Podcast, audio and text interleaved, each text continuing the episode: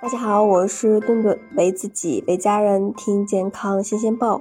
你知道吗？奶茶呀，正在毁掉中国年轻人的健康。小小一杯奶茶，危害到底有多大？那为什么年轻人都爱喝奶茶呢？除了成功的营销策略以外，更多的则是奶茶所带来的那种及时的那种满足和快乐感。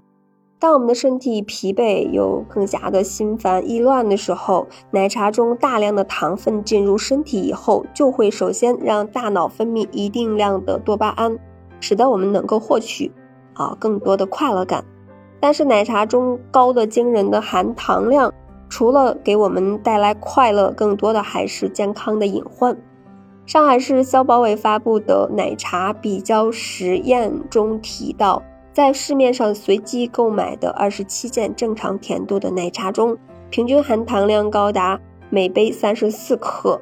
要知道，二零一六年所发布的《中国居民膳食指南》中规定，每天糖的摄入量最好控制在二十五克以下。也就是说，喝杯奶茶，糖的摄入量已经超标了。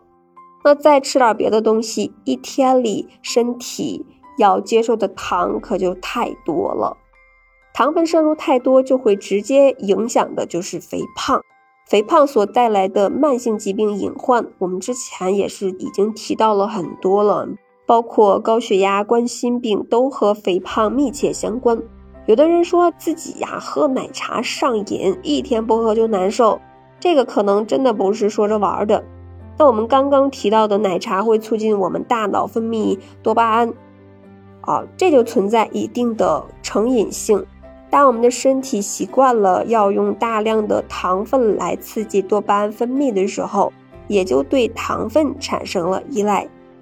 刚说的那个啊，比较实验里的还对，呃，市面上的奶茶中的反式脂肪酸的含量做了统计，结果发现，有一些奶茶中几乎不含牛奶，而是用奶精来蒙混过关。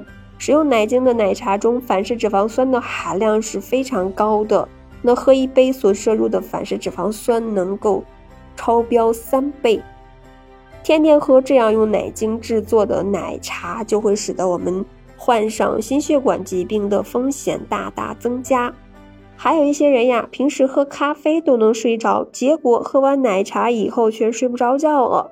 这是因为市面上的奶茶中的咖啡因的含量确实有点高。当然了，每天摄入适量的咖啡因，并不会对成年人的身体健康造成多大的危害。那在喝完咖啡因含量很高的奶茶以后，如果你对咖啡因的耐受力比较低，才会出现这种心慌的啊状况。那由此可见，奶茶的三宗罪。高糖、反式脂肪酸以及高咖啡因，只要我们避开这三个，奶茶还是可以放心喝的。那个就是选择啊，添加纯牛奶的低糖奶茶。如果自己对咖啡因比较敏感，那尽量避开下午喝，或者是啊，选择啊去茶茶底的饮品。当然了，最好呀也别加太多的冰。快速饮用大量的呃冷饮，对于我们的。肠胃还是有一定的损害的。如果还不放心，那我们也可以在自己家制作奶茶。最后呢，顿顿教给大家一个呃制作奶茶的方法，叫姜糖苏叶奶茶。我们先准备三克生姜、三克苏叶、三克红茶、适量的红糖、两百五十毫升的纯牛奶。将生姜、苏叶洗干净以后切成丝。和红茶一同放入沸水中冲泡五到十分钟，有条件呢也可以小火煮十分钟，味道呢会更加浓郁一些。那滤掉生姜、苏叶和红茶，然后呢倒入牛奶，根据自己的口味，然后加入适量的红糖调味就可以了。